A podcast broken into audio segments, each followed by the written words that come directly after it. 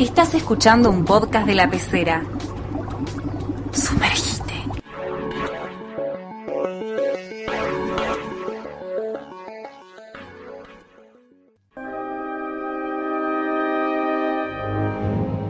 La currícula de Hogwarts tiene diversas materias a la hora de la formación de los, de los alumnos, de los alumnos que concurren a este establecimiento educativo. Tenemos transformaciones, tenemos botánica o herbología y tenemos una materia que es transversal a lo largo de toda la saga que es defensa contra las artes oscuras. Esta materia en particular tiene la mala fortuna de que cada profesor dura un añito. Si sabes que sos profesor de defensa contra las artes oscuras, posiblemente el próximo año con la mejor de las suertes esté desempleado. Mi nombre es Diego, estamos en Meredores y en este capítulo junto con Lisandro, María Emilia y Hernán vamos estar hablando de esta materia tan copada, tan divertida que es defensa contra las artes oscuras.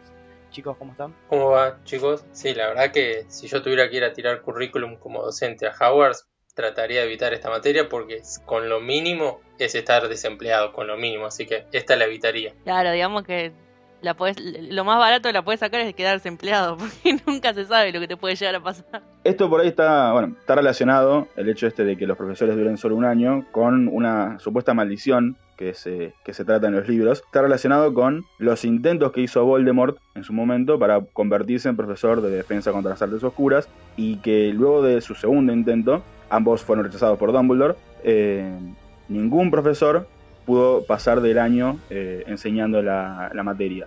Y eso termina siendo como perjudicial para los chicos porque imagínense que tenemos, por ejemplo, por dar un ejemplo, ya hablamos de herbología hace un rato, tenemos a Pomona Sprout como la profesora de herbología durante todos los años que los chicos están en la escuela. Histórica. Histórica. Pomona. Por eso. Eh, tenemos al profesor de, de, Historia de la Magia, que ahora se me fue el nombre, el, el profesor que era fantasma. Ese profesor sí. incluso atravesó su propia muerte y sigue siendo profesor. O sea, imagínense lo trascendente que son los profesores algunos. Y acá tenemos una... Triloni.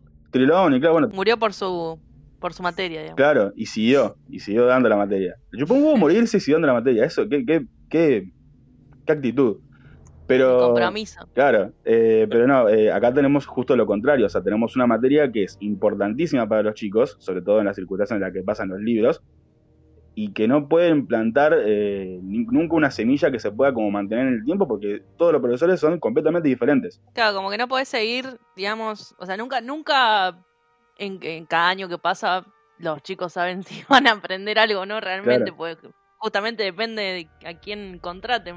O bueno, sea, sí. no hay un proyecto dirigencial, se ve, para usar palabras futbolísticas. Eh, yo creo que sí, lo que pasa es que es eh, un, una, un, fierro caliente también defensa contra las artes oscuras, porque si ves eh, los diferentes perfiles, que ya nos metemos directamente con, con, todos los profesores que estuvieron vinculados a la materia, uh -huh. eran perfiles muy diversos, o sea, no sé cómo fue la forma de evaluar cuál puede ser, arrancando capaz con Quirrell, después tenés otro perfil al toque con, con Lockhart, que es eh, la antítesis pareciera del, del, personaje de Quirrell que tenemos en, la, en, el primer libro. Sí, tenemos por un lado a Quirrell que pareciera, parecía un tipo timidón, que era como que se asustaba de cualquier cosa, y del otro lado tenemos a un tipo completamente soberbio, narcisista, como que está todo el tiempo señalándose a sí mismo como que era el mejor. Después, de, de, después el tiempo va a, a acomoda todas las cosas en su lugar y nos damos cuenta que no, ninguno de los dos son lo mejor en lo suyo, pero al parecer, por lo menos en la, en la forma de dar la, la materia, eran completamente diferentes. Pero yo ya una pregunta, a mí siempre me quedó la duda, por ejemplo,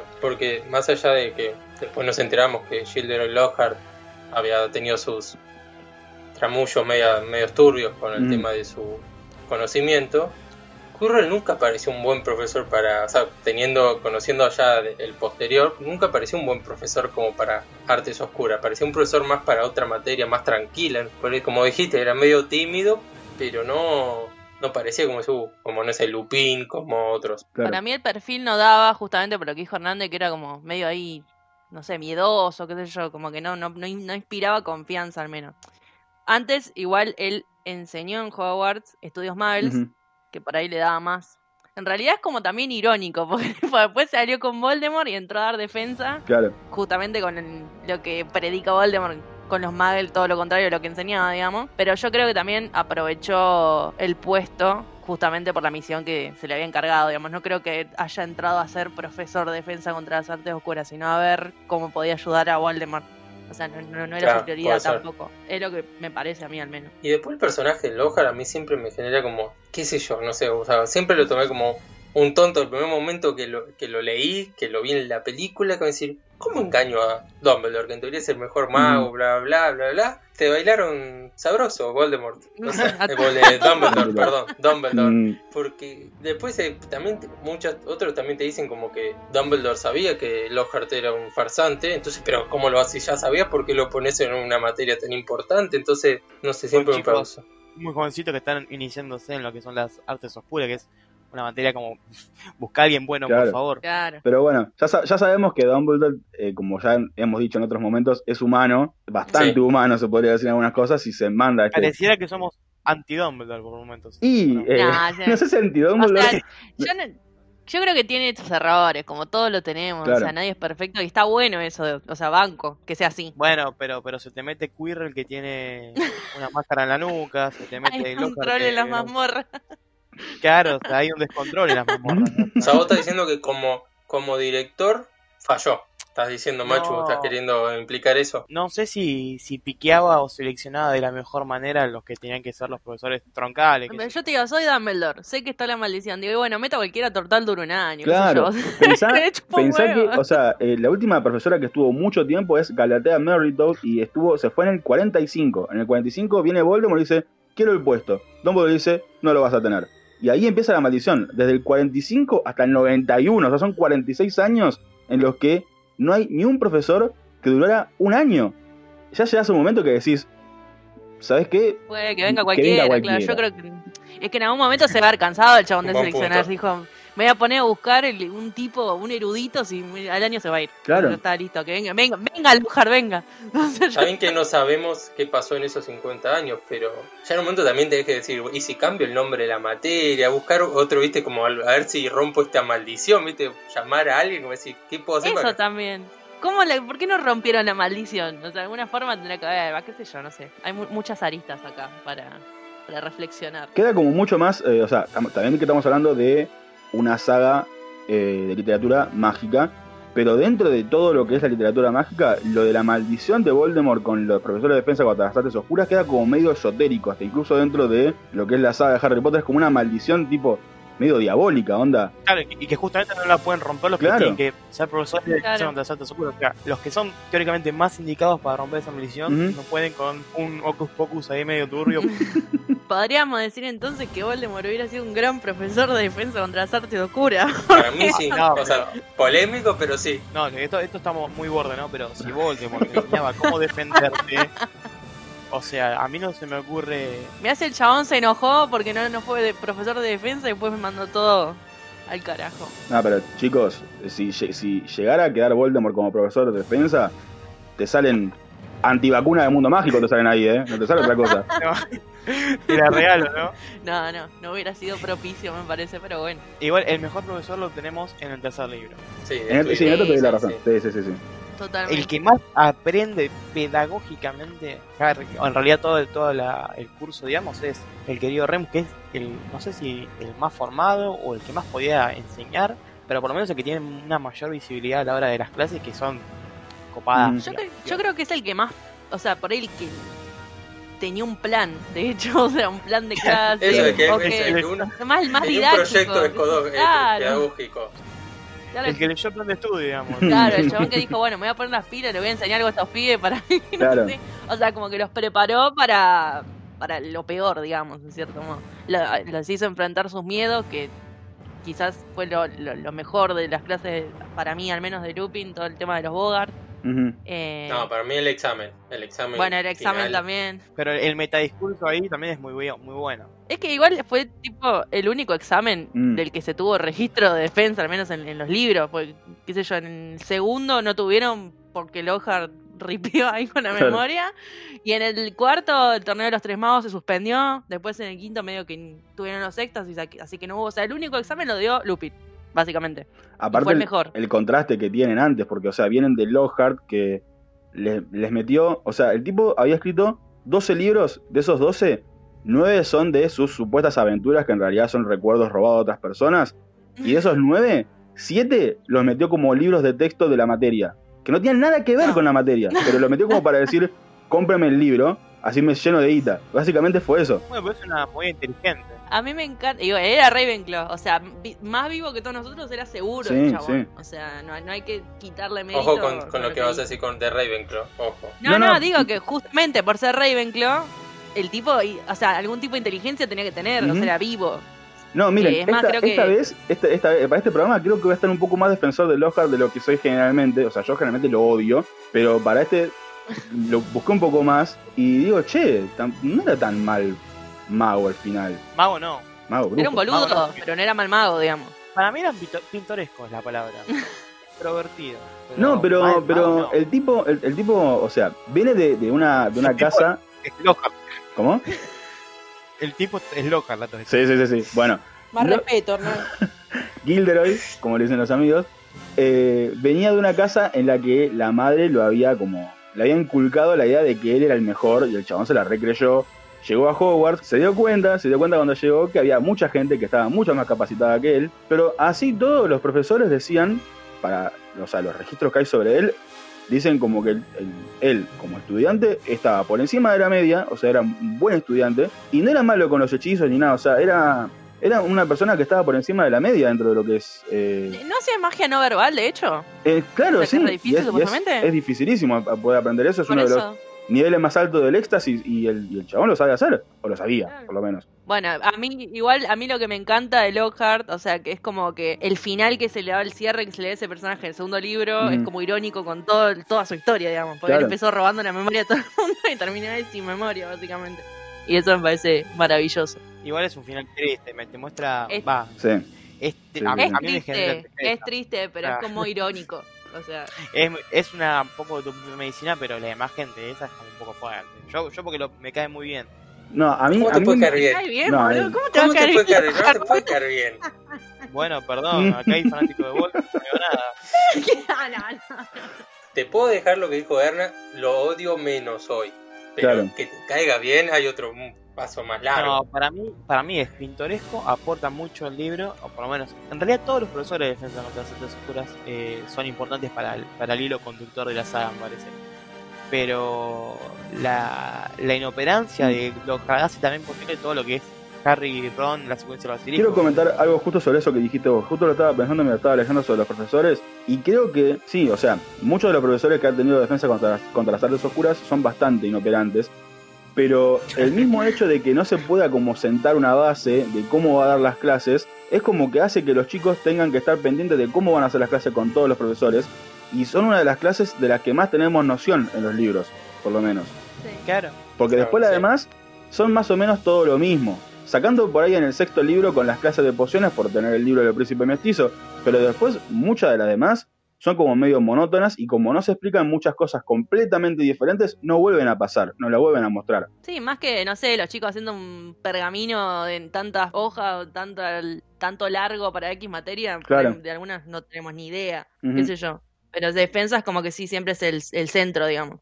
Quizás en su, en su momento las clases de Trela, de Trelawney por, bueno, por todo lo del, en el libro 3, Ujú. lo del perro, la taza de té, quizás después lo de Firenze, pero más que eso. Y hasta ahí nomás. digo. Claro, Sí, hasta sí, ahí. sí, sí. Pero Vuelvo, vuelvo o, o avanzo como les parezca con, con Lupin. Es Dale. el que mejor lo formó también, porque Espectro Patrono, Sí. el Ridiculous, que justo te decía del metadiscurso de que significa. Pero el flip- patronum solo fue para Harry. Claro, sí, pero para, aprendió como bajo- profesor. es extracurricular, pero lo enseñó él, digamos. Claro. Claro, claro, sí, sí, no, era solo aclararlo. No, sí, sí, pero. De, bueno, después, en base a esa experiencia que tuvo Harry, después lo puede desarrollar cuando es la Orden del Fénix, Harry. Mm. claro, sí. como que pasa, pasa la enseñanza a sus compañeros. Claro, más allá de como de un legado, por decir así. Pero la idea esa del, del ridículo, o sea, de, de- de enfrentar a los guardias, que es le- ese metadiscurso de enfrentar a los míos, me parece que es el que más sano. O sea, después vamos viendo otros profesores que son re- literalmente una bosta de personas. Y me parece que es el más humano y el que más eh, enseña el que tiene más el rol de profesor a lo largo de todos los libros.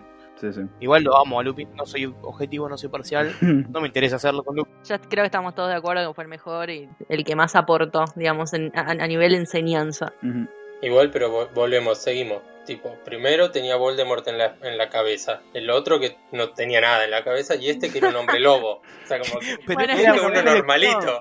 Y, no pasemos al del libro 4, pero nunca uno normalito, che. Especial mérito a Hermione que se dio cuenta justamente por el tema de los Bogart, que Sí, era sí, sí. un hombre lobo. Claro. Bueno, porque su Bogart era una luna llena. Esto ya lo mencionamos en otro capítulo, pero es como que me llama, o sea, me sigue llamando la atención que Hermione sola se haya dado cuenta por el Bogart, que era tipo, que, que todos los demás pensaban que era una bola de cristal. Cuando vos ves la, representación que hicieron en la película, es tipo, vos decís que es una bola de cristal, está pasando una nube por adelante. Tipo, es un paisaje oscuro, eh, no, puede ser no puede ser otra cosa que no es una luna llena.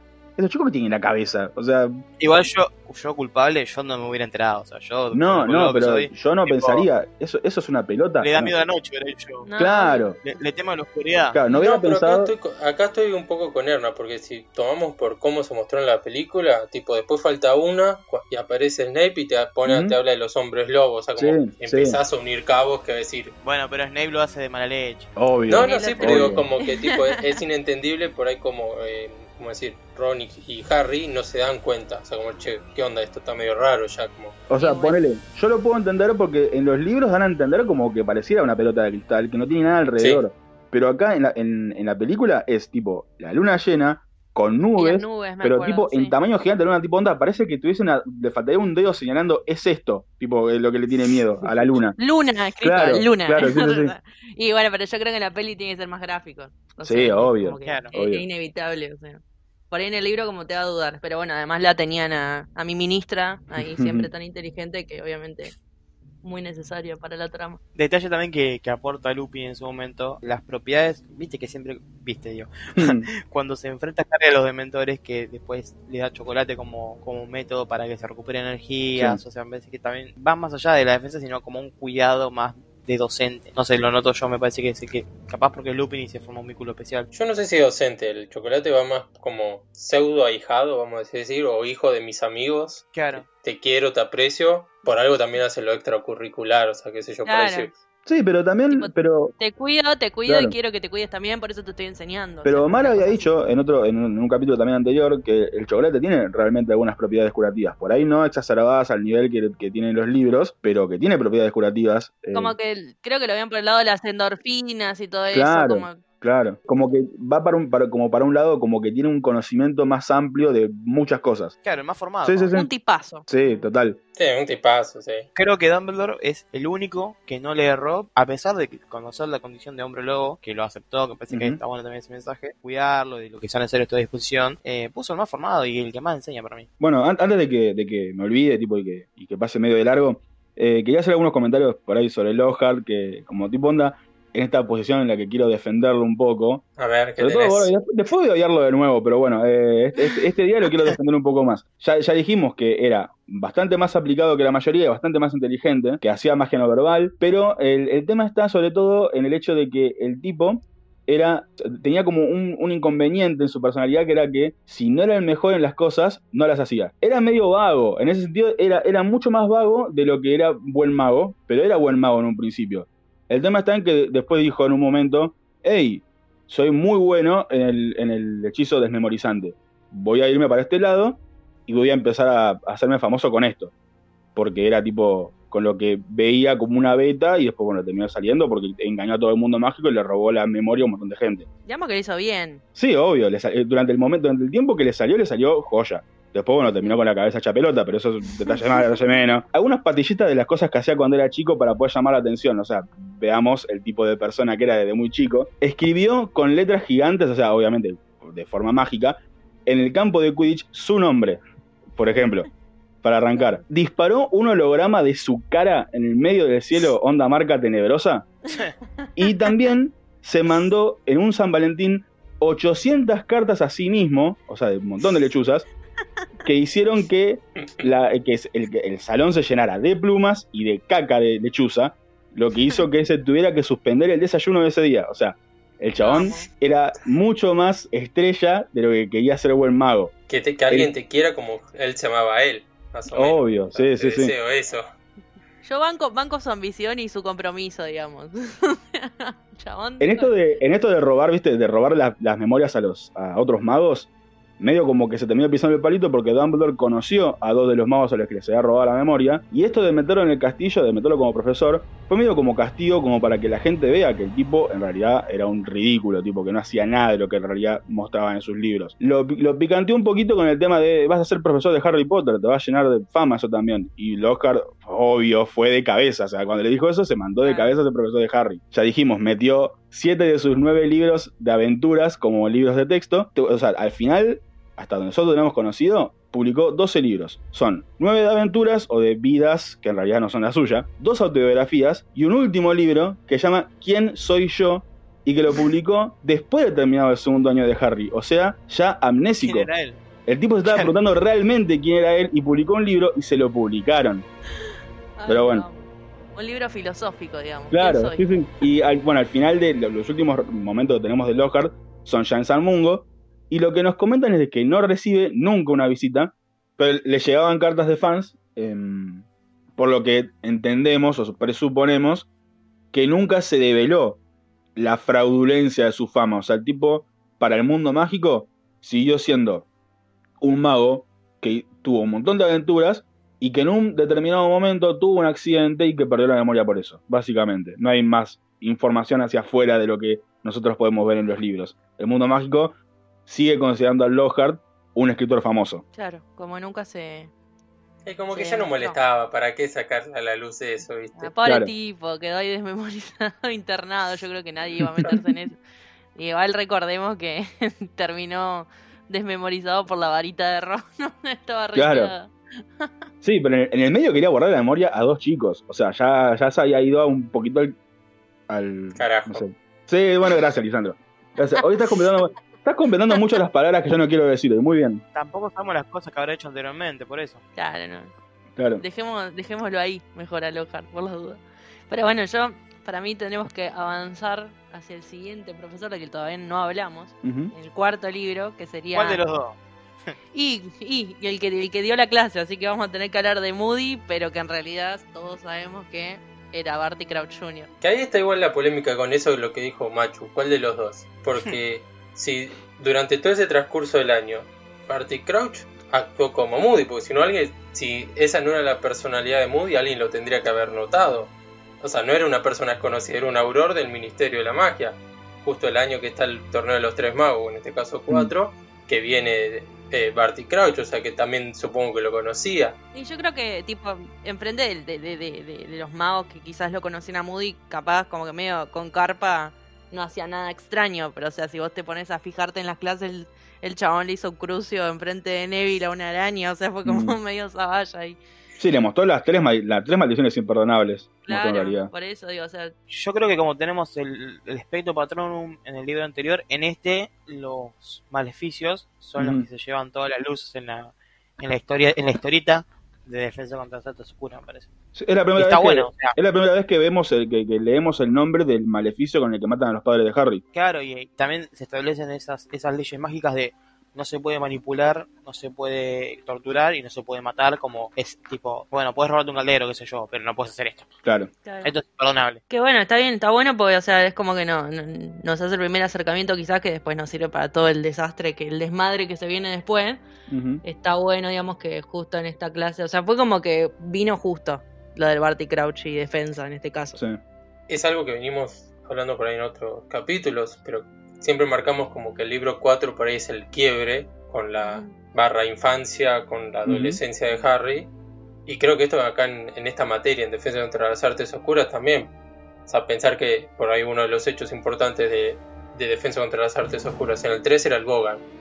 Que por más que es algo complicado de explicar, es algo como que no, no, corres el riesgo. Acá son los tres maleficios imperdonables lo que marca esa clase también hay marca el, quiebre. Claro, como con la excusa de se tienen que defender de esto, pero les voy a enseñar a hacerlo también. Es como medio macabro lo que hace Barty Crouch. Bueno, igual se entiende pues es mortífago, pero bueno. Como que digamos que a los pibes no le vas a, no le vas a enseñar a hacer el cruce, o sea, es como medio ahí que se fue un poco al pasto, pero bueno. Estaría bueno como para recopilar qué son los profesores que fueron hasta ahora, tipo, tenemos a un chabón que tenía a Voldemort en la nuca, a un payaso básicamente que, que, que se amaba a sí mismo, a un hombre lobo y a un mortífago. La verdad, Maravilloso. Golazo. No, ¿Qué dije? hombre hace lobo 10 no minutos puede. yo dije, hace 10 minutos que yo dije, nunca uno normalito para esta materia, ¿no? Por Nunca eso, sí, uno- sí, vamos, vamos recopilando, vamos a ir punto por punto. Y además me lo imagino, o sea, en la peli se ve poner en, en la escena del baile, cuando están todos bailando, el baile de Navidad, Mm. el chabón con la petaca ahí dándole re loco, re mamado, tipo, nadie se dio cuenta, el chabón estaba mamado todo el tiempo, o sea, Pero- no, le estaba dando la multijugo ahí sin carpa. Pero, pero ahí es donde yo digo, por ejemplo, ahí me hace ruido, que tipo, por ejemplo, eso, ese- esa actitud de tomar todo el día que nosotros queríamos que era alcohol, o, Dumbledore lo veía y decía era alcohol, no le parecía raro, o sea, que quizá era algo habitual de, del verdadero Sí, Alastor lo, Moody. lo que sería, lo Y que sería el segundo- verdadero. Claro, no Y sé. pero- se- Y qué sé Pero no yo, parecía borracho tampoco, ¿no? O sea, no, no tenía, no estaba roto. No, bueno, pero igual, o sea, vos, vos como director de la escuela, ves un chabón que está ahí Ah, no. en la esquina chupando, o sea, y va a dar clase mamado, o sea, me parece medio raro, no sé. Ah, y, lo, y lo segundo es esa clase donde muestran los tres maleficios. O sea, también eso no le hace ruido por ahí a, a Dumbledore. O sea, como que esa era algo común que hubiese pasado con el verdadero Alastor Moody también. A eso es lo que me refiero. Porque digo, yo soy director, me entero de esto, porque supongo que te enterás. O sea, no sé cómo, pero por ahí estás en un mismo colegio, el director debería enterarse. No te hace ruido que, por más que no sepas lo de la poción multijugo, que tu docente haga eso enfrente de un pibe que los padres están en Samungo por la maldición Cruciato y un pibe que sobrevivió y sus padres fueron muertos por la maldición Avada Kedavra. ¿No te hace ruido eso? Claro, sí, sí. En el resto de los libros, leyendo también a, a las actitudes y la forma de ser de Moody, no, no te- o yo no me acuerdo o no noto un quiebre entre la forma de ser entre el que es el Moody del libro 4 con el que es en el Moody del Orden del Fénix. Sí, Barty Crouch, digamos, digamos que lo interpretó muy bien. Claro, o Gran sea, actor, el Oscar. en la, le- en la lectura no, no te das cuenta No, que no, no, este es otro tipo. No, por eso, a, O a eso voy. Como que el loco, o sea, antes de, de- de secuestrarlo, vamos a decir, y tomar su cabello para la poción de multijugos, Sí, sí, sí, lo estudió. Vamos a decir, estudió su, como su personalidad. Claro, claro, como es mucho más profundo que simplemente, no sé, copiarlo. Como que para mí fue un trabajo ahí mucho más fino. Claro. Que bueno, le facilitó, le facilitó a, a Voldemort cumplir con lo que tenía que hacer. Pero además flor de laburo, o sea, un auror de la talla de Moody, doparlo, meterlo en un baúl y copiarle todas las facetas de personalidad es terrible lo que hizo Barty. Y la verdad, digno de un Oscar realmente todo lo que hizo. Y además tenés que tener ciertas proezas, como para meter a un chabón en un baúl y dejarlo ahí un Moody. año, claro. Un Auron Claro. en un baúl y dejarlo un año ahí. Pobre tipo, pero bueno. Igual, ¿saben que me acabo de acordar de algo con respecto a lo de la petaca? Que en la séptima, antes de, de lo de la batalla de los siete Harrys, al principio incluso de la peli se ve que la multijugos se las dan en una petaca también, ¿eh? Como ahí Claro. o sea que aparentemente el chabón tenía una petaca encima siempre. Le, quizá lo usó y le vino justo. Tipo, bueno, me voy a mamar en la escuela, pero nadie se va a dar cuenta que estoy tomando el multijugos.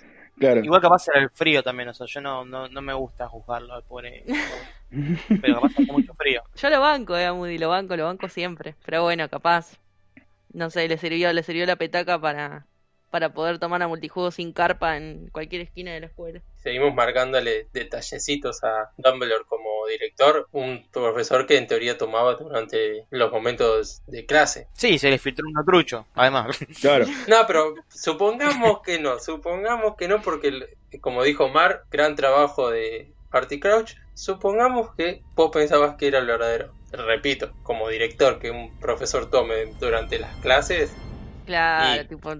Al hasta guardar el whisky, boludo, tenés que ir a dar clases. Exacto. No seas un rancio. Igual también hay una teoría falopa que diría como que capaz Dumbledore no sospechaba porque Barty Crouch era muy bueno en oclumancia. Cosa que bueno, lo tiro ahí, no sé, porque yo creo que Dumbledore, digamos, es- era mucho mejor mago que Barty Crouch Sí. sin ninguna duda. Entonces como que bueno. Yo siento que a Dumbledore, si lo pasás por encima, porque agacha la cabeza. O sea, es porque Claro. Claro, justamente, o sea, es como es una teoría falopa que hay que por ahí. Claro. Para mí Dumbledore bueno. era muy confianzudo, tipo, dijo, es Moody, ¿qué? Es Moody, lo, lo conozco, hace, hace cuánto que lo conozco a Moody, eh, un, un loco, pero bueno, Al año siguiente tenemos quizás el personaje más odiado sin- de toda la saga después de Voldemort, ponele, y hasta ahí para algunos. no, yo creo que lo odio más a ella. Yo también lo doy más a ella. Sin ningún tipo de Yo duda. pensé, yo sabes que pensé, pensé que Machu le iba a defender, porque viste que Machu suele defender como que Sí. No. hace bien a la Machu- trama, no sé qué. yo está defiende, medio, defiende medio al nefasto y, a, y, a- y no sé, a Lockhart, poner como, No, ¿por para mí qué? no. O sea, Es, otra categoría de maldad la que tiene. Estamos hablando de Dolores. que ya el nombre te, da, te va a parecer está muy... Mira, me está cayendo la ficha ahora. Justamente, boludo, digo, no. Pero de dolores, de que te genera lejanía, te genera dolor justamente. Este personaje que nada, es lo detesto. Yo creo que está bien logrado igual, ¿eh? porque creo No, que el sí. objetivo es que lo odies. Pero sí, bueno. no, Sí, sí, Tanto obvio. en el libro como en la película. En la película, Sí. primera, primer cameo de hambre, querés pegar una piña directamente. O sea, es como No, que- pero- Bueno, Además Sí. está, es interesante cómo, por ahí que es algo que siempre marca Machu, cómo a la trama el personaje de Dolores como que engloba bien, porque es como el año donde Fudge no cree que volvió Voldemort, entonces hace todo lo posible, está esa que él cree que Dumbledore lo quiere derrocar, entonces por eso la, la ubica a Umbridge como defensa contra las artes oscuras, materia troncal, que como venimos Claro. diciendo, y esta mina que hace algo inentendible, que es esto, como que es todo otra vez la lectura de, de libros y nada de magia, porque dice, ¿para qué, para de qué necesitas defenderte? Claro, como reforzando la idea de que Dumbledore y Harry eran unos mentirosos. Tipo, no hay, no hay nada que temer, lean el libro y déjense de Claro, joder. que el mundo mágico estaba todo bien. Claro, pero bueno, eh, acá, bueno, justamente yo creo que es el primer año, el, único año al menos que vemos que no es electo él o la profesora de defensa por Dumbledore. Acá es como que se impone Claro. por una ley del ministerio directamente, la meten ahí acomodada a Umbridge y quedó. Digamos, yo creo que igual si no hubiera sido así, directamente nunca hubiera estado en, en el colegio. Es interesante pensar como también, bueno, hay éxitos como que el colegio responde al ministerio, o sea, el ministerio tiene la potestad o la, la fuerza o el poder para ubicar docentes, Claro. dependiendo de la situación. Entonces, en esta situación, como que no, más allá después de lo que todo ocurre, era una situación de DNU, ¿no? De decreto de Claro, urgencia. Claro. Estaba- O sea, era, era una, Era una situación de salvar la reputación del ministerio, No, bueno, entonces mandaron sí. ahí a, a esta mina.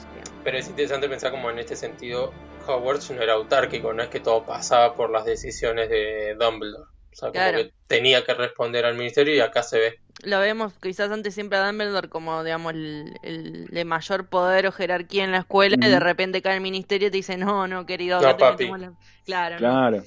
Los- lo lamento mucho, pero este año no. Pero también a la vez esto, o sea, esta, esta, esta clase de, de educación que, que imparte Dolores Umbridge, también a la vez a la trama le hace bien porque genera como el rol docente de Harry de ser el verdadero profesor contra las artes oscuras, que para mi caso, un poco que se puede contar como un- uno de los docentes de contra las artes oscuras de los que estamos nombrando. me da mucho miedo caerle a la idea de que Harry, o sea, para mí hay que estudiar, formarse para ser docente. Harry le tocó, porque si no se ven esas manadas de personas que dicen, no, yo quiero dar clase porque no. Ah, bueno, pero digamos que, que, que ante la necesidad, según él, eh, y la desesperación de que lo nadie le acepto como, como que como ayudante. es como que armó un centro de Claro. estudiantes. digamos, digo, bueno, no, te enseñan en No, Claro. me parece que lo que hace Harry es suplir ese espacio que se necesita Ujú.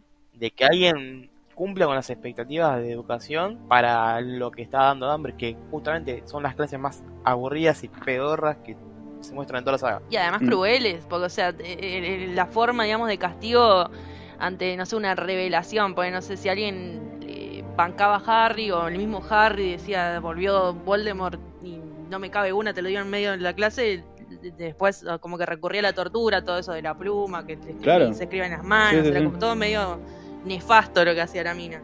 Además de todas la- la- las reglas, las leyes que, que pegaba, que clavaba ahí. No, y encima- Pilche en la pared. sí. Pero encima si lo tenemos que marcar, encima es en el año que tienen que el curso de Harry, por lo menos tomar los timos. Claro. O sea, es como justo el peor año que les haga, o sea, el por ahí el año que más necesitaban, tú, una docente media complicada. Complicado ser generoso con, con Dolores. Sí, sí, sí, sí, tal cual. Y además el hecho de que fue escalando, o sea, la mina empezó como profesora, después terminó siendo suma inquisidora con todo el poder y lo, Y lo fle- directora. lo fletaron, claro, lo fletaron a Dumbledore, Claro. terminaron sacándolo. O sea, es como que, o sea, es una es una garca, lo odiamos, pero digamos que se hizo camino, se supo hacer camino. Viva era seguro. Obvio, obvio. Bueno, pero eso, eso también pasa en, en muchas situaciones también de educación, o sea, no, no ser mediante estas, pero la idea de, de hacer un recorrido institucional, está bien, esta está puesta por el Ministerio de Magia, no enseña bien, o sea, son todas negativas, creo que con Dolores no, no se le puede rescatar nada. No sé si alguien quiere aportar algo que se le pueda rescatar a Dolores. Nada. Es un espacio plural Y abierto, pero después, no encontramos después nada. incluso la terminás odiando más. más que antes por el hecho de que, se mete en todo lo, la persecución de Muggles. y- o sea, era una persona nefasta de, de- de cualquier lado que la mires. O sea, Emma, no sé, además, acá voy a traer algo polémico. Creo que odio más a Dolores Umbridge que a Voldemort, me parece. O yo, sea, como- yo sí. Sí, lo dijimos tot- hace 10 minutos. total. ahorita. Sí, ya sé, pero bueno, pero ahora como que después de todo lo que me dijeron, como que lo quiero reafirmar. Es que sí, totalmente. Yo creo que de- el más odiado por mí de la saga, seguro. El personaje más odiado, seguro. Y bueno, también podríamos agregar que como para, como para ir cerrando con, con Umbridge, que en las dos circunstancias en las que nosotros la, la vemos a ella presente, termina mal para ella, o sea, bien para nosotros. Primero, o sea, cuando en el, en el primer en la- el primer momento que la vemos, o sea, en el quinto libro, termina su ciclo como directora y como profesora de defensa contra las artes oscuras en una situación medio polémica, porque termina siendo secuestrada por centauros y nunca sabemos qué pasó en ese momento. O sea, nos enteramos después que al parecer Dumbledore, que se había exiliado eh, cuando lo vienen a buscar por todo el tema del ejército de Dumbledore, él se, exilia, aparece de golpe y al parecer la rescata. La encontramos en el hospital recontra traumada, o sea, tipo como que le hacen el ruido de galopes y la, y la mina se vuelve loca. O sea, algo le hicieron. No podemos saber qué fue lo que le pasó. Pero bueno, la terminan echando de la escuela con el regreso de Dumbledore y obviamente el puesto de defensa contra las artes oscuras queda vacante para el siguiente año. En, el otro, en otra circunstancia en la que la vemos es al frente de la Comisión del Registro de Hijos de Muggles, ya con el Ministerio de la Magia controlado por Voldemort. Lo que demuestra que es una, una mujer que, que ha, ha sabido sortear incluso la salida del ministerio del tipo que la padrinó, porque se fue, incluso hay la muerte de otro ministro de la magia en el medio, como es Rufus Scrimgeour, y la mina tan campante todavía subiendo escalones en el ministerio. O sea, se sabía manejar muy bien. Eso, en, eso, en eso no le podemos decir nada. Lo último que sabemos, que esto lo ha confirmado la, la propia Rowling en chats con nuestros fans, es que Kingsley Shacklebolt, el, el futuro, el, el próximo ministro de la magia después de la caída de Voldemort, la, la enjuició, o sea, por, por los crímenes contra los Muggles que estuvo al, al frente de esta comisión, y terminó presa en Azkaban. Buen final. Bello. Final feliz. Bueno, y como ahí dijo Erna, seguimos con la maldición y otra vez el puesto de defensa contra las artes oscuras está vagante. Y acá Ujú. creo que tenemos al persevera y triunfará, porque después de 15 veces intentarlo y que Dumbledore le negara, Snape tiene el cargo de defensa contra las artes oscuras. Ujú. Pobre Snape, boludo. A mí me da pena. No. 15 veces tuvo que presentarse. 15 veces te digan, no, no, flaco, este año no. Este año no. Pero Igual a bueno, mí siempre me hizo ruido porque lo pedía. Primero que ya insistía, o sea, como bueno, yo estoy por las dudas, ¿viste? El, el no ya lo tengo, él, él seguía, ¿viste? Claro. Por las dudas, ¿no? Y sí, y, y después, si él era tan bueno en pociones, por lo que nos enteramos en el libro 6 con el tema del príncipe mestizo. Ya sabíamos de antes que era buena poción igual. No, no, ya sé, pero bueno, pero en, el, en, el- en ese libro nos enteramos mu- que era crack, crack. Claro, en el Claro. sexto libro nos enteramos, en el sexto libro nos enteramos de que él tenía como un gusto por las pociones, más allá de lo que él sabía. Porque son cosas que él demostró que sabía más que los propios libros de pociones. Exacto, a eso, voy, era como Claro. el me número uno. cosas pociones. de libros que eran, Claro. digamos, parte de la currícula, qué sé yo. Siendo tan bueno en pociones, ¿por qué quería ese puesto? Era algo que siempre, qué sé yo. Y quizás siempre le gustó, qué sé yo. O- o- Claro, vos puedes ser muy bueno en algo porque no se lo querés vos. A mí se me ocurre que quizás capaz, quizás, no sé, lo relaciono por ahí con Lily, que se le murió, quedó medio traumada y dijo, aprendan defensa. No, No sé. tan tocado no puede quedar. No puede ser. Y no sé, yo, yo- yo- Yo Y con tanto- Snape pongo todo en duda sí, en situación. ustedes lo dijeron No. anteriormente, hay que soltar, yo creo que nunca soltó y bueno, capaz también lo Mm. veo por ese lado. Bueno, igual también, por ejemplo, otro dato que es interesante que nos muestra el libro. Sabemos que Harry fue a, a convencer a ahora Slog... Nunca me sale bien el apellido de Slo- Slughorn. Es loco. Slughorn, eh, para que eh, acepte de nuevo el cargo de profesor, pero nunca sabemos cuál. Y nos enteramos en la escena de bienvenida al.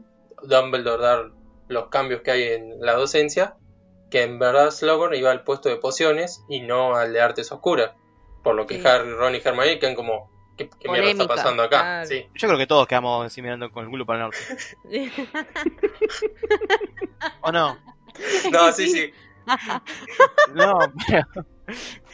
Sí, eh, no, es que, Pero- a ver, es que uno, a ver, primero es esto, o sea, conociendo que siempre lo pidió, porque se sabe que lo había pedido el cargo de, de defensa contra las artes oscuras, no, teníamos por ahí, los, los chicos, o sea, no se sabían las cantidad de veces, pero se sabía que era un puesto que quería él, que Sí. se lo dé Dumbledore, y más en el momento que es este que él era un, mort- un ex mortífago con Voldemort ya en el poder cada vez con más fuerza, era como raro. Y sí, admito como con lo que dijo Machu, pero con otras palabras como que, que nos quedamos todos como, ¿qué pasó acá? Igual te digo que bastante eficiente en sus clases. O sea, por lo que se recuerda de los libros, en las clases que dio, dijo, le dijo, miren, corta, o sea, Voldemort va a usar, no sé, inferi, dementores, maldiciones, se viene una guerra, les voy a enseñar cómo hacer para defenderse. O sea, el chabón como que dio unas buenas clases, más allá de su personalidad y lo que le quieran criticar a Snape. O sea, no es que dio clases punto, sí. inútiles. Puesto número dos después de Lupin para mí. O sea, no solo no inútiles, Sí, sino sí, que válidas para lo que necesitaba el bando anti-Voldemort, perdón. O sea, Anti-Dumbledore. No, que estoy pensando que él en teoría iba- era un anti, o sea, si uno lo piensa en ese momento como bueno, que después se va con los mortífagos, no está sirviendo, o sea, en ese momento no le tenías que dar esos datos a tus alumnos. O sea, bueno. incluso les enseñó magia no verbal. O sea, que eso ya es súper avanzado también. Para el, Sí, todo el yo, tema yo de. creo que yo creo que sería, o sea, las clases que dio Snape serían las que el verdadero Joroco Moody hubiera dado, me parece. Claro, Puede puede ser. Sí, Estoy de acuerdo. Pero bueno, nunca podremos saberlo. sabemos que en el- al mismo tiempo como Remus ayudaba a Harry a enfrentar dementores en la extracurricularidad, Snape Sí. ayudaba a Malfoy a meter eh, mortífagos a Hogwarts. Bueno, digamos igual. todo, digamos todo. Sí, sí, pero sabemos por qué también. Bueno, Dumbledore, también sabía que se le estaban metiendo los mortífagos y después sabía que le iba a matar. O sea, es como que todo parte del mismo plan. Era todo un claro, el tema Claro. que eh, en ese plan implicaba que muera mucha gente, ¿no? Sí, bueno. Sí, Pero Dumbledore sí, estaba sí. de acuerdo. No, más vale. Me parece que está bueno marcar eso también. No, ni hablar. Pero bueno, a- a- más allá de eso, como profesor, yo creo que fue un buen profesor de defensa. Para mí, después de Lupin, eso es mejor. Puesto número dos. Bueno, pero además estaba- más cercana a la docencia, pues estaba más canchero. Y sí, después de tantos años. Imagínate estar tantos años dando pociones que ni siquiera es tu materia favorita, porque el chabón igual era un buen profesor de pociones. Llegó, Sí, llegó al año en el cual dijo, bueno, esta es la mía, y encima ayudó a los pibes. O sea, yo lo banco en él. En esta lo, lo banco un montón. Y ahora, ¿por qué creen que en el, o sea, por qué en el último año, porque no había otro, porque ya se les había acabado todos los profesores posibles, o por qué en el último año donde en este plan perpetuado por Dumbledore le da la posibilidad de ser profesor? ¿Tienen alguna opinión o? Para mí, porque Dumbledore sabía que al fin y al cabo, si no lo mataba Malfoy, le iba a tener que matar él. O sea, Claro. yo creo que du- dudaba de la capacidad de Malfoy y dudando bien, porque Malfoy no quería hacer lo que tenía que hacer. Y sabiendo que Snape lo iba a matar, Snape iba a tener que irse de la escuela. O sea, indefectiblemente iba a durar un año y nada más dijo, bueno, este es tu año, te lo doy, me matás y nos vemos. Esto es una teoría de Raid, y yo sin saberlo lo había comentado esto, o sea, eh, yo Sí. sin, sin haber leído la teoría de Raid comenté algo parecido, tipo onda, que Dumbledore sabía, me van a matar, este es mi último año y esta persona me ayudó un montón, quiere este cargo hace un montón de tiempo y yo nunca se lo di, porque tenía miedo de que iba a salir lo peor de él. O eso es lo que dice Rowling sobre Dumbledore. Ya sabiendo que me voy a morir, sabiendo que el tipo le estoy diciendo, por favor, me vas a tener que matar. Vos, o sea, tu, tu responsabilidad al final de esto es que me tengas que matar para que Voldemort no desconfíe de vos y que tipo que se, que piense que estás de su lado. Tenía un montón de cosas en contra Snape, o sea, sabía que estando siendo profesor de pociones o lo que sea, iba a tener que irse de la escuela. Le dijo, "Vamos a darle el cargo que quería hace 15 años como para una mínima recompensa." O sea, Un es- regalo, es, un montón. claro. Es un montón decir como recompensa que a, a tener que huir como un, un asesino, eh, decir te doy una clase que querías hace un montón de tiempo. No me parece, pero bueno. Yo lo veo como Eh, regalo recompensa acorde o a la altura, pero bueno, fue como un gesto, digamos. Digamos que fue un gesto. O sea, me matas, pero te doy tu cargo. Bueno, trato, yo te, vos me matás y vos sos profe, listo, dale, yendo. como plan, como plan le salió joya, como plan le salió joya porque Snape en ese momento sí tuvo que huir siendo considerado un mortífago, pero al siguiente año, oh, no, no, vos veniste para acá a la escuela que ya la conoces y vas a ser el director. O sea, tipo, le salió perfecto, porque claramente Voldemort seguía confiando en Snape. Claro, sí. Polémico el último año, los profesores. No sé qué opinan ustedes. Y, Sí. o sea, conocemos poco, conocemos Claro. poco de los hermanos Carrow. Pero sabemos dónde viene. Sí, sabemos que eran mortífagos en la primera guerra mágica. Sabemos que estuvieron libres, o sea, no, no es que fueron a Azkaban después de esto.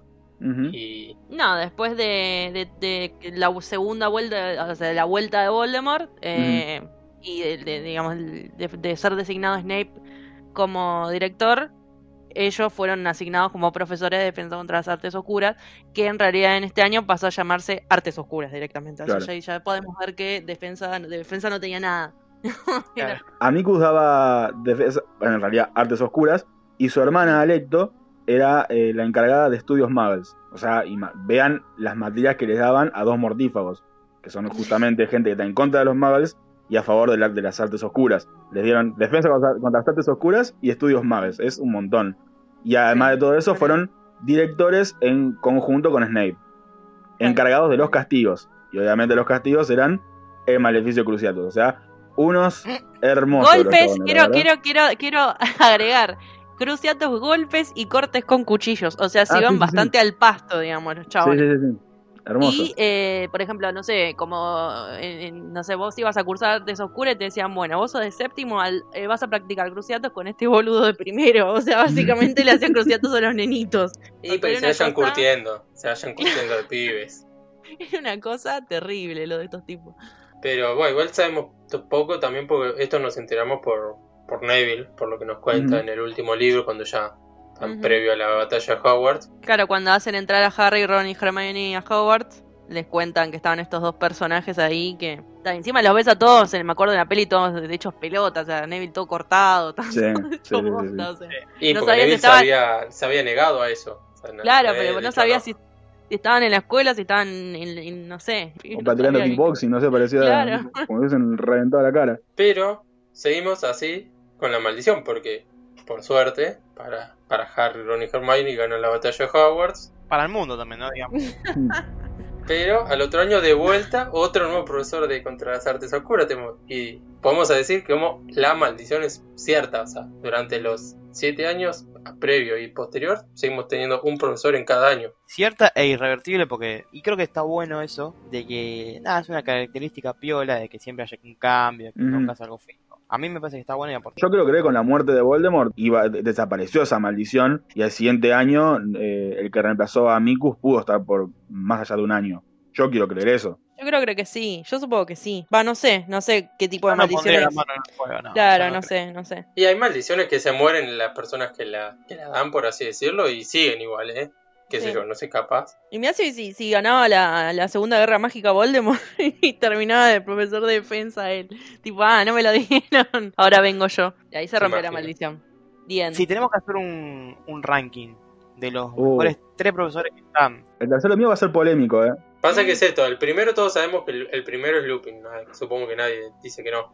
Sí. Paso a paso, paso a paso. Vamos, quiero escuchar a Hernán primero. Hernán. El primer puesto mío va a ser, bueno, obviamente Lupin. El segundo puesto lo voy a poner a Snape. Mm. Porque, por, el- por, la, por, la, por el contexto, por las circunstancias, no porque como profesor me cayera bien, porque la verdad, como profesor me caía bastante mal. Y el tercero, eh, lo voy a poner a Ojo Loco Moody, o sea, a Barty Crouch.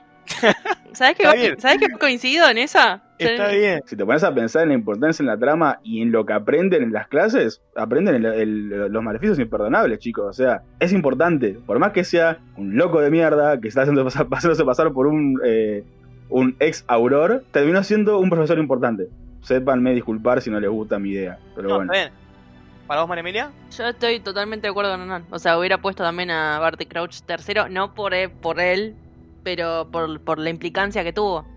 O sea, por el- lo- las maldiciones que dijo Hernán y porque fue súper importante eso para la trama. O sea, la primera vez que ven de cerca todo lo que son las maldiciones imperdonables. Solo por eso. Y además porque primero Quirrell era un boludo para mí, o sea, no servía para nada No. directamente. Es que no hay mucho contra lo- lo que competir, chicos, digamos la verdad. ¿Qué sé yo? Es que Yo el tercero me lo guardo, pero quiero escuchar a Lisandro. Yo voy a ser polémico. O sea, María Mm. Me va a decir tibio, y lo sé. Pero bueno, ya sabes, el primero y el segundo creo que coincidimos. sí. Lupin primero, segundo Snape. Y el tercero yo voto en blanco. Para mí no hay te- tercer buen No. profesor. No, no, no, no, No, no. no hay un- o sea, No. o sea, estamos hablando de que le quieren dar un por la trama, porque si es por la trama también puede entrar Umbridge.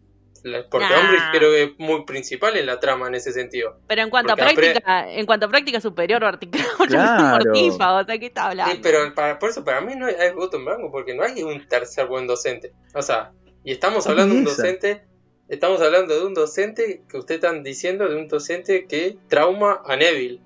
Eh, que él- Ah, Ahí está. Es por- no lo pones tercero por Neville. No lo pones No, bueno, por pero Neville, creo- claramente. pará, pará, pido, porque trauma Neville por un lado, pero por otro lado le da un libro de botánica. Claro, mira, mira si puedo Claro. ponerte, O creo sea, que termina siendo profesor de herbología. O sea, manipula al pibe, o sea, dale. Como te ve un caramelito, no, dale, No, chico, bueno, igual, igual, convengamos, le da el libro ese de, de- de- de plantas acuáticas porque quería que Neville le mostrara la branquialga a Harry Ah, sí, para obvio. que Harry la usara todo. en el torneo. Por eso, Sí. o sea, un trauma al pibe, lo manipula. Es un docente mierda, chico. Es recontra siniestro, chicos, estamos hablando de un mortífago, pero, pero ya, ya sé que, Y bueno, ya sé que es siniestro, pero sirve. entienda mi voto en blanco, entienda mi voto No, en no, blanco. no, no. Voto en blanco es de tibio. Listo. Eso es lo único En mi opinión, en mi opinión. Y Macho lo va a poner a acuerdo. Lohar, ya lo sabemos. ya está, digamos todo, es obvio. Sí, A no ver, a fue- ver, sí, dale, no dale, dale. ¿Confirmás? Confirmado. ¡Eh, y sí, sí lo defiende! Claro que sí. Pará, Para mí- déjenlo dar sus razones, déjenlo dar sus razones. sí, Para sí, mí- a ver. Argumente. Yo creo que lo- creo que Lohar eh, representa un montón de cosas, un montón de cosas que no son buenas, Empezamos genial para defenderlo. Maravilloso. pero el final es me toca una fibra complicada y como docente creo que no fue tan malo y que fue superior a, a Moody que como docente no deja más como mortífago infiltrado. Yo como docente, por más que sea un falso y que sea un gran payaso mediático, me quedo con, con Lockhart y me gusta mucho. No, no, déjame joder, boludo. La currícula, la- los, los- los libros que leían eran su cara. O sea, básicamente. Eso era, digamos, el Pero plan qué de estudio. Qué carucha, qué, qué hombre, Qué porte. qué, qué hombre Y además, Lockhart, qué porte. además, además, yo creo que. Yo creo que lo pones en tu tercer puesto porque te dio pena que termine internado. No, y además Ravenclaw. Da, déjame. Ah, si fuera por eso podías poner a Quirrell, que vive. Claro, poné a Quirrell. No, pero con la pon el Carucci, con. Carucci ahí atrás, que te diga Olis.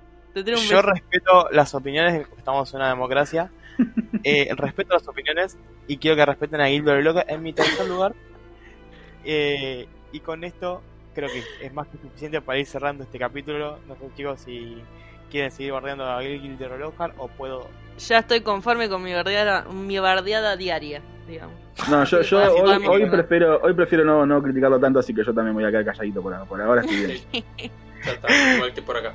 En esta oportunidad quisimos charlar un poco sobre defensa contra las altas escuelas, esta materia que atraviesa toda la saga, que consideramos que es re importante y que está buena charlar con las diferentes aristas de los profesores que son justamente los encargados de dar esta clase. Esperemos que hayan disfrutado de este capítulo tanto como nosotros de hacerlo. Somos Merodeadores Podcast, nos pueden seguir escuchando en la pecera podcast, ahí van a encontrar mucho material y nuestros capítulos anteriores que también están muy buenos y los que vendrán. Les mandamos un abrazo grande a todos, a todas y nos vemos cuando nos tengamos que ver. Un saludo grande.